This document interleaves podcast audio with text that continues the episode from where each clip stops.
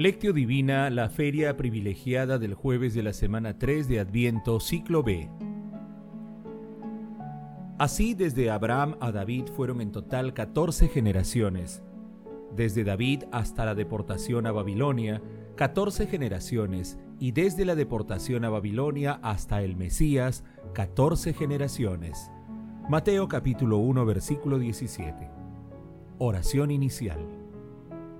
Santo Espíritu de Dios, amor del Padre y del Hijo, ilumínanos con tus dones para que podamos comprender los tesoros de la sabiduría que Jesús nos quiere revelar en este día.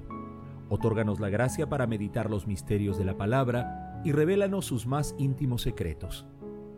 Madre Santísima, intercede ante la Santísima Trinidad por nuestra petición. Ave María Purísima, sin pecado concebida. Lectura. Lectura del Santo Evangelio según San Mateo capítulo 1 versículos del 1 al 17. Genealogía de Jesucristo, hijo de David, hijo de Abraham. Abraham engendró a Isaac, Isaac a Jacob, Jacob a Judá y a sus hermanos.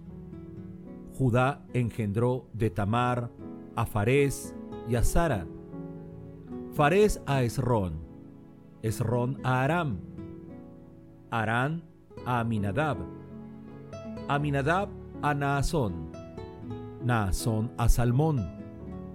Salmón engendró de Rahab a Boz, Boz engendró de Ruth a Obed, Obed a Jesé, Jesé engendró a David el rey.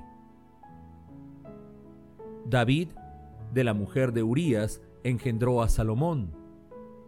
Salomón a Roboam, Roboam a Abías, Abías a Asaf, Asaf a Josafat, Josafat a Joram, Joram a Osías, Osías a Joatán, Joatán a Acaz, Acaz a Ezequías, Ezequías engendró a Manasés, Manasés a Amós, Amós a Josías.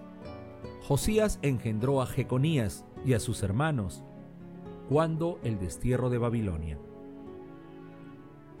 Después del destierro de Babilonia, Jeconías engendró a Salatiel, Salatiel a Zorobabel, Zorobabel a Abiud, Abiud a Eliaquín, Eliaquín a Azor, Azor a Sadoc, Sadoc a Akim, Akim a Eliud, Eliud a Eleazar, Eleazar a Matan, Matan a Jacob, y Jacob engendró a José, el esposo de María, de la cual nació Jesús llamado Cristo. Así desde Abraham a David fueron en total 14 generaciones, desde David hasta la deportación a Babilonia 14 generaciones, y desde la deportación a Babilonia hasta el Mesías, 14 generaciones. Palabra del Señor. Gloria a ti, Señor Jesús. El pasaje evangélico de la feria privilegiada de hoy se denomina Genealogía de Jesús. Es la expresión solemne con la que comienza el Evangelio de Mateo. En el capítulo 3 de Lucas, versículos 23 al 38, la genealogía se inicia en sentido contrario al de Mateo.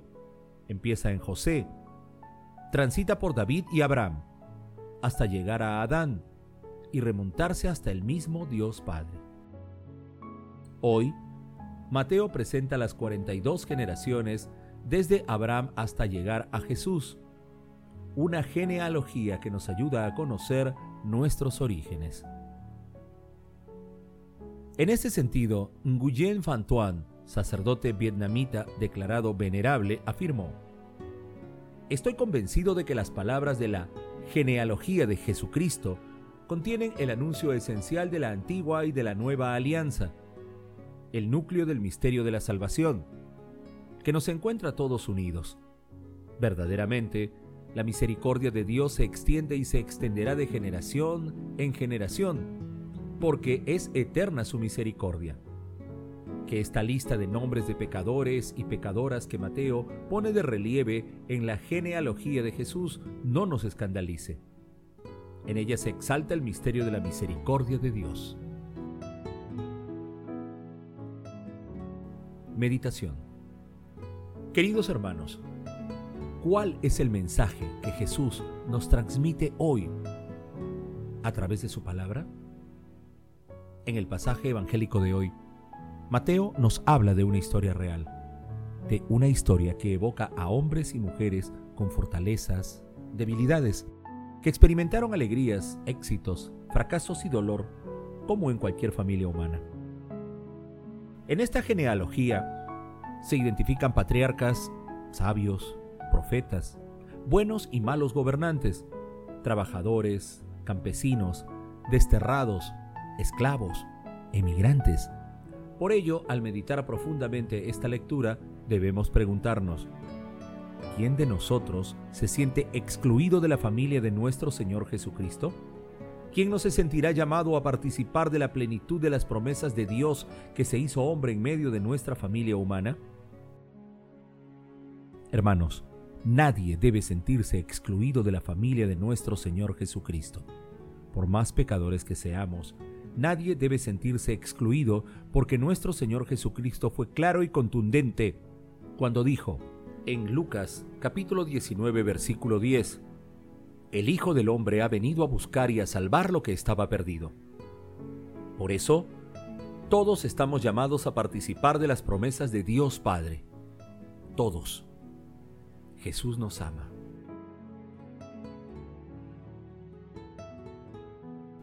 Oración.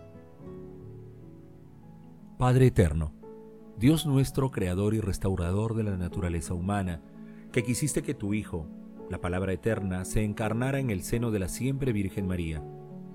Atiende a nuestras súplicas y haz que tu Hijo unigénito, que ha tomado nuestra naturaleza humana, se digne hacernos participantes de su naturaleza divina y nos transforme así plenamente en hijos tuyos.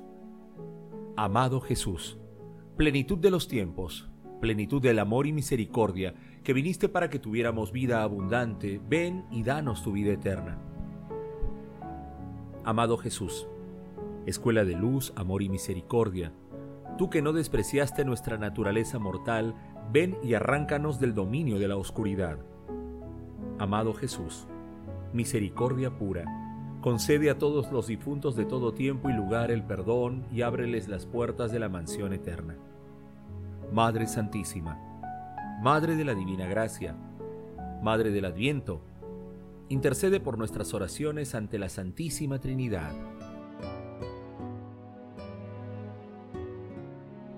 Contemplación y acción Hermanos, contemplemos a nuestro Señor Jesucristo con un texto de León Magno. Dice Mateo, Genealogía de Jesús, Mesías, hijo de David, hijo de Abraham. Mateo capítulo 1 versículo 1. Y así mientras la sabiduría se iba construyendo su casa, el verbo se hizo carne y habitó entre nosotros. Juan capítulo 1 versículo 14. Habitó con la carne que había tomado del hombre y que animó con el aliento vital. La humildad fue tomada por la majestad, la debilidad por la potencia, la mortalidad por la eternidad y para destruir la deuda que pesaba sobre nuestra condición, sucedió así que, en conformidad con las exigencias de nuestra salvación, nació el verdadero Dios en una perfecta naturaleza de verdadero hombre. Enriqueció el elemento humano, pero no disminuyó el elemento divino. El rebajamiento que hizo, lo invisible, visible, y por el que el Creador y Señor de todas las cosas quiso ser un mortal común, fue un acto de misericordia. Por tanto, el que en la condición de Dios se hizo hombre, en la condición de hombre se hizo esclavo. El demonio se gloriaba porque el hombre al caer víctima de su engaño había quedado privado de los dones de Dios y despojado del privilegio de la inmortalidad, había quedado herido por la inexorable sentencia de muerte. Hace, por consiguiente, su entrada en medio de las miserias de este mundo el Hijo de Dios, baja del cielo, sucede, pero no se separa de la gloria del Padre, y es engendrado a través de un modo y un nacimiento absolutamente nuevos. Nuevo fue el modo, porque Él, invisible en su naturaleza, se hizo visible en la nuestra. Inalcanzable de por sí, quiso ser alcanzado. El que vivía antes de todos los tiempos, empezó a ser en el tiempo. Siendo Señor del universo, asumió la condición de esclavo, escondiendo la inmensidad de su majestad, siendo Dios inmortal, se dignó someterse a las leyes de la muerte, y también fue nuevo el nacimiento con el que fue engendrado, porque la virginidad inviolada de la madre no conoció hombre, sino que suministró la materia de la carne. Su nacimiento es extraordinario. El que es verdadero Dios es también verdadero hombre. En esta unidad subsisten en relación mutua la humildad del hombre y la alteza de la divinidad, y como el Verbo no se separa de la gloria paterna, tampoco la carne abandona la naturaleza de nuestra estirpe humana. Hermanos, acerquémonos a nuestro Señor Jesucristo, que en esta Navidad Él llegue a nuestros corazones y ayudemos a que otros hermanos se acerquen a Él, porque Él nos está esperando a todos. Glorifiquemos a la Santísima Trinidad con nuestras vidas, poniendo en práctica la palabra de Dios. Oración final. Gracias Señor Jesús por tu palabra de vida eterna que el Espíritu Santo nos ilumine para que tu palabra penetre a lo más profundo de nuestras almas y se convierta en acción. Dios glorioso, escucha nuestra oración. Bendito seas por los siglos de los siglos.